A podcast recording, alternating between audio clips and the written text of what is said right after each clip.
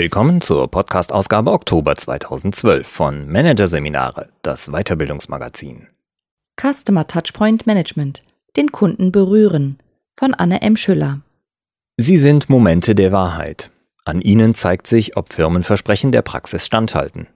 Die Rede ist von Customer Touchpoints, den Berührungspunkten potenzieller Kunden mit einem Unternehmen. Ob Anzeige, Schaufenster, Blog oder Tweet. In der Empfehlungsökonomie des Web 3.0 gilt, Patzer sind hier tödlich. Nur wer Menschen an den Touchpoints positiv zu berühren weiß, findet Käufer und Fans. Anne M. Schüller schildert die dazugehörige Strategie. Hier ein Kurzüberblick des Artikels. Von der Anzeige übers Schaufenster bis zum Tweet. Weshalb Customer Touchpoints so mächtig sind. Ausgenockt durch den Pförtner. Was Patzer an den Kundenkontaktpunkten anrichten können. Flintenwechsel in der Businesswelt wie heute der Käufer den Verkäufer jagt. Den Jäger zähmen in vier Schritten, auf welchem Weg potenzielle Kunden zu Fans werden. Beispiel Raiffeisen Capital Management. Welche Folgeeffekte das Customer Touchpoint Management im Kollegenkreis hatte. Und iPad am Esstisch, wie das Berner Hotel Bellevue für Kundenfeedback und Monitoring sorgt. Panik. Die Schuhe im Schaufenster, in die ich mich gerade verliebt habe, sind in meiner Größe schon aus. Ob die Verkäuferin mal irgendwo anrufen kann? Nein. Ob sie vielleicht übers Internet? Nein. Eine Idee, wie ich noch an diese Schuhe kommen kann? Kopfschütteln, Schulterzucken. Keine. So bleibe ich enttäuscht, frustriert und alleingelassen zurück. Beim nächsten Mal gehe ich gleich zu Zalando. Da schrei ich vor Glück. Der Siegeszug des E-Commerce ist die Rache des Verbrauchers für die fortwährende Demütigung im stationären Handel, hat ein Insider mal treffend gesagt. Denn Verkäufer, die mit ihrer Freundlichkeit, ihrer Kompetenz und ihrem Einfühlungsvermögen die Emotionen schüren und damit das Portemonnaie lockern könnten, werden zur aussterbenden Rasse. Siehe Schuhgeschäft. Dass die Verkäuferin direkt im Laden, im persönlichen Gespräch mit dem Kunden versagt hat, ist natürlich der größte Fauxpas. Doch auch Patzer an weniger prominenten Kundenkontaktstellen werden inzwischen teuer bezahlt. Wer heute Kunden für sich gewinnen will, muss jeden Customer Touchpoint im Auge haben. Customer Touchpoints sind Momente der Wahrheit. Sie entstehen überall da, wo ein potenzieller Kunde mit einem Unternehmen und seinen Mitarbeitern bzw. Produkten, Dienstleistungen oder Marken in Berührung kommt. Das kann in direkter Form geschehen, etwa durch einen Verkäuferbesuch, eine Anzeige, einen Newsletter, den Messestand, das Schaufenster, die Verpackung, die Hotline, die Rechnung oder die Beantwortung einer Reklamation. Das kann aber auch indirekt geschehen, etwa durch Presseartikel, Meinungsportale im Internet, durch Tweets, Blogs, Userforen und so weiter. An jedem dieser Touchpoints kann es zu Erlebnissen kommen, die eine Kundenbeziehung stärken oder zermürben, eine Marke kräftigen oder beschädigen. Umso wichtiger ist es, die Touchpoints nicht dem Zufall zu überlassen, sondern sie bewusst zu gestalten. Customer Touchpoint Management lautet das Stichwort.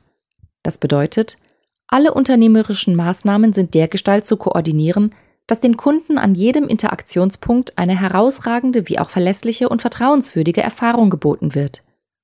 Denn der Kunde überträgt eine einmal gemachte, schlechte Erfahrung aufs ganze Unternehmen. Wenn es auch nur an einer Stelle klemmt oder ein einziger Mitarbeiter patzt, ist es aus und vorbei. Schon ein barscher Pförtner, ein schmutziger Lieferwagen, eine nicht beantwortete E-Mail oder die Website, die sich zu langsam aufbaut. Jedes Detail kann einen Kunden für immer vergraulen. Man denke nur an lange Warteschlangen im Supermarkt. Wer hat angesichts des Getümmels vor den Kassen nicht auch schon einmal seinen prall gefüllten Einkaufskorb spontan verweisen lassen und schnell den Ausgang gesucht? So zieht das Geld, das bereits im Laden war, wieder davon. Schlimmer noch, im Web erfahren die anderen sogleich, warum und wohin. Der rasante Siegeslauf von Smartphones, Tablets und Co. hat die Art und Weise, wie wir miteinander Geschäfte machen, in kürzester Zeit auf den Kopf gestellt.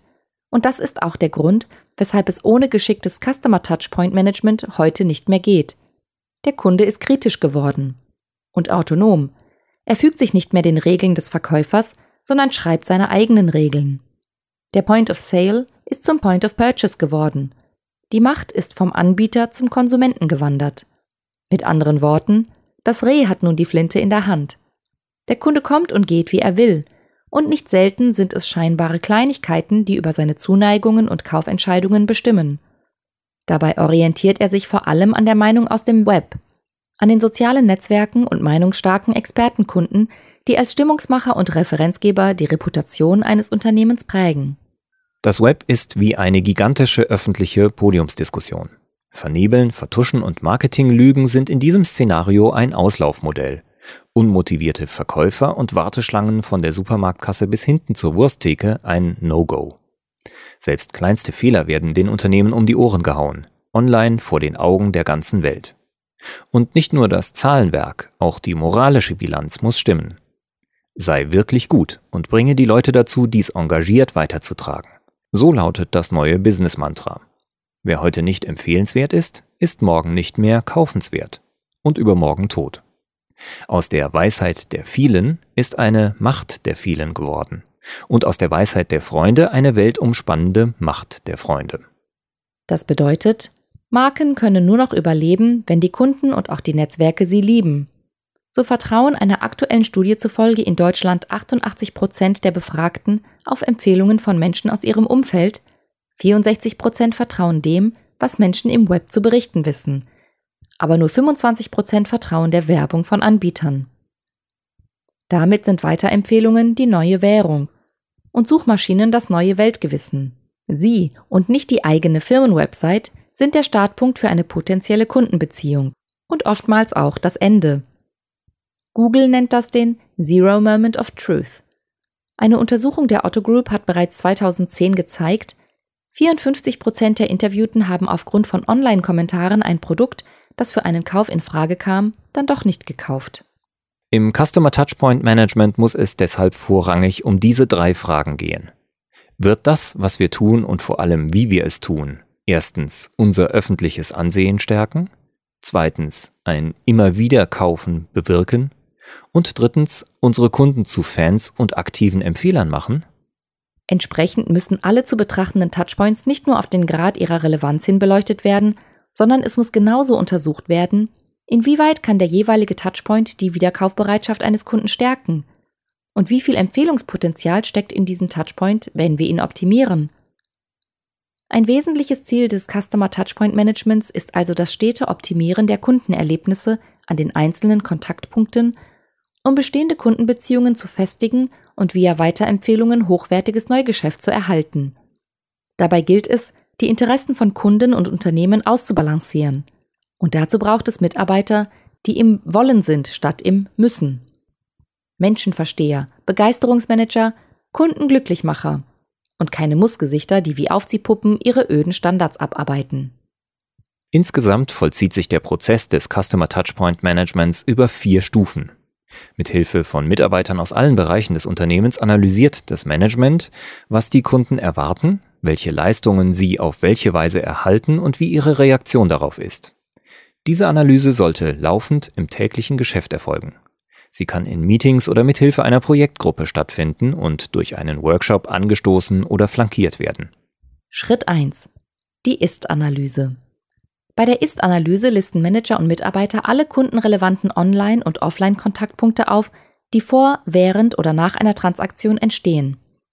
Selbst bei mittelgroßen Unternehmen kommen oft mehr als 100 potenzielle Touchpoints zusammen. Es empfiehlt sich, die typische Reise des Kunden durch das Unternehmen bildlich darzustellen. So lässt sich ersehen, auf welche Touchpoints man sich konzentrieren soll, welche sich neu kombinieren lassen, welche vernachlässigt werden können, welche gestrichen werden müssen und welche womöglich noch fehlen. Abteilungsübergreifend wird nun analysiert, was ein Kunde an den relevanten Touchpoints im Einzelnen erlebt und das aus Sicht des Kunden betrachtet. Dazu untersuchen Mitarbeiter ausgewählte Touchpoints auf die Fragen, was ist enttäuschend? Was also dürfen wir keinesfalls tun? Was ist okay? Was also ist unser Minimumstandard?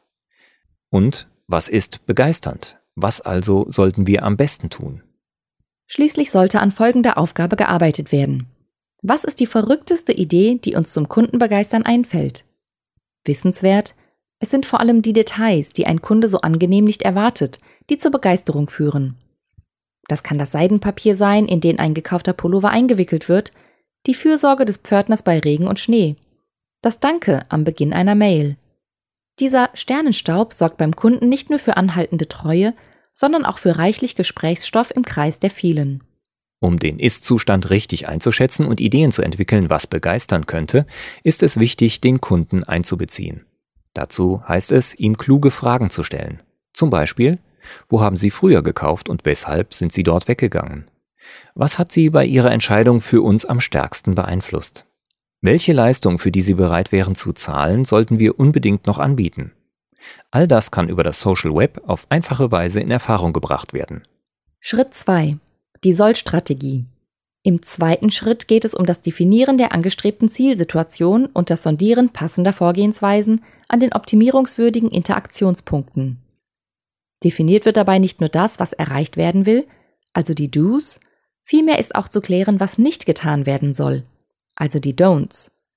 Was nach Vorstellung der Manager und Mitarbeiter dann geboten wird, muss so perfekt wie möglich aussehen.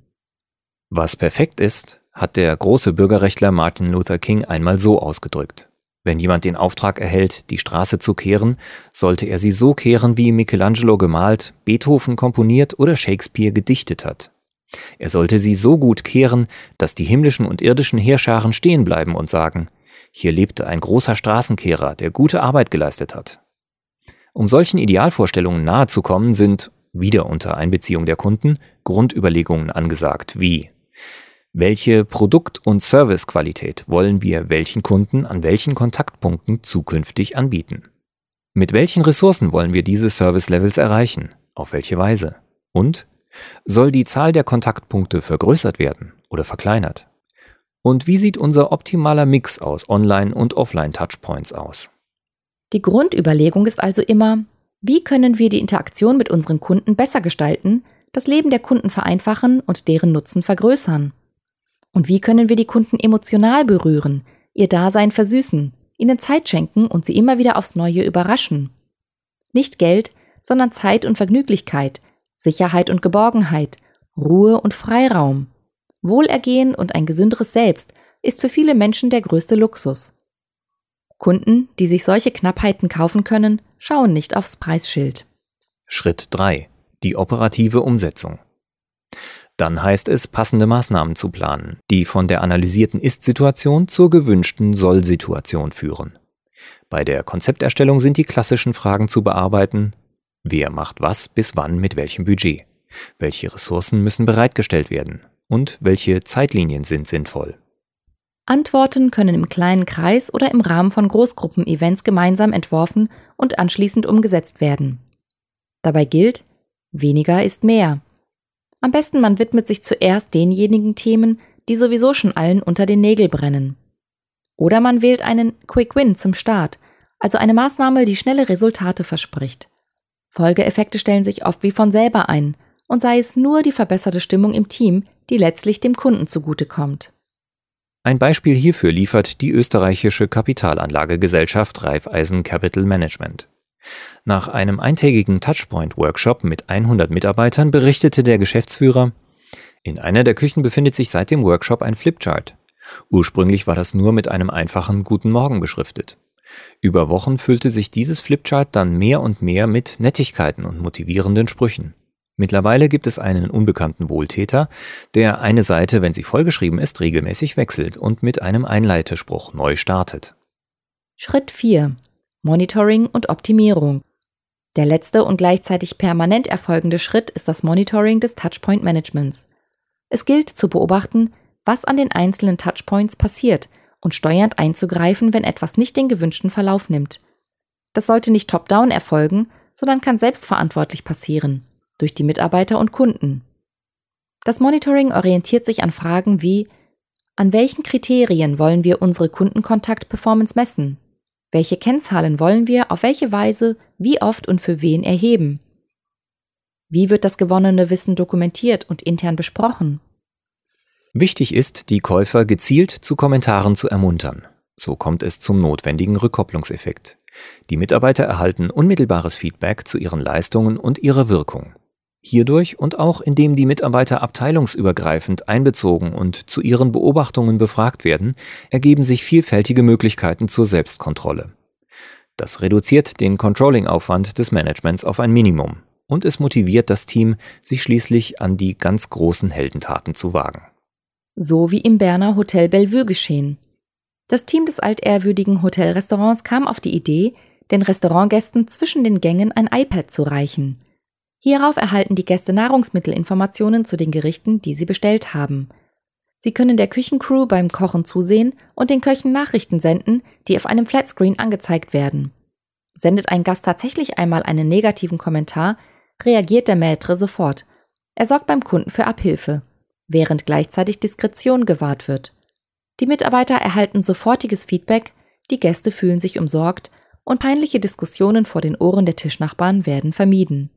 Welche Ideen auch immer hervorgebracht werden, Entscheider erhalten mit dem Touchpoint Management ein schnelles und einfaches Navigationssystem für die neue Businesswelt. Konsequent genutzt sorgt es für engagierte Mitarbeiter, für dauerhafte Kundenbeziehungen und durch Fans und Empfehler für jede Menge wertvolles Neugeschäft. Unternehmen, die ihre Touchpoints am besten beherrschen und offline mit Online-Aktionen am schnellsten verknüpfen, werden in Zukunft das Rennen machen.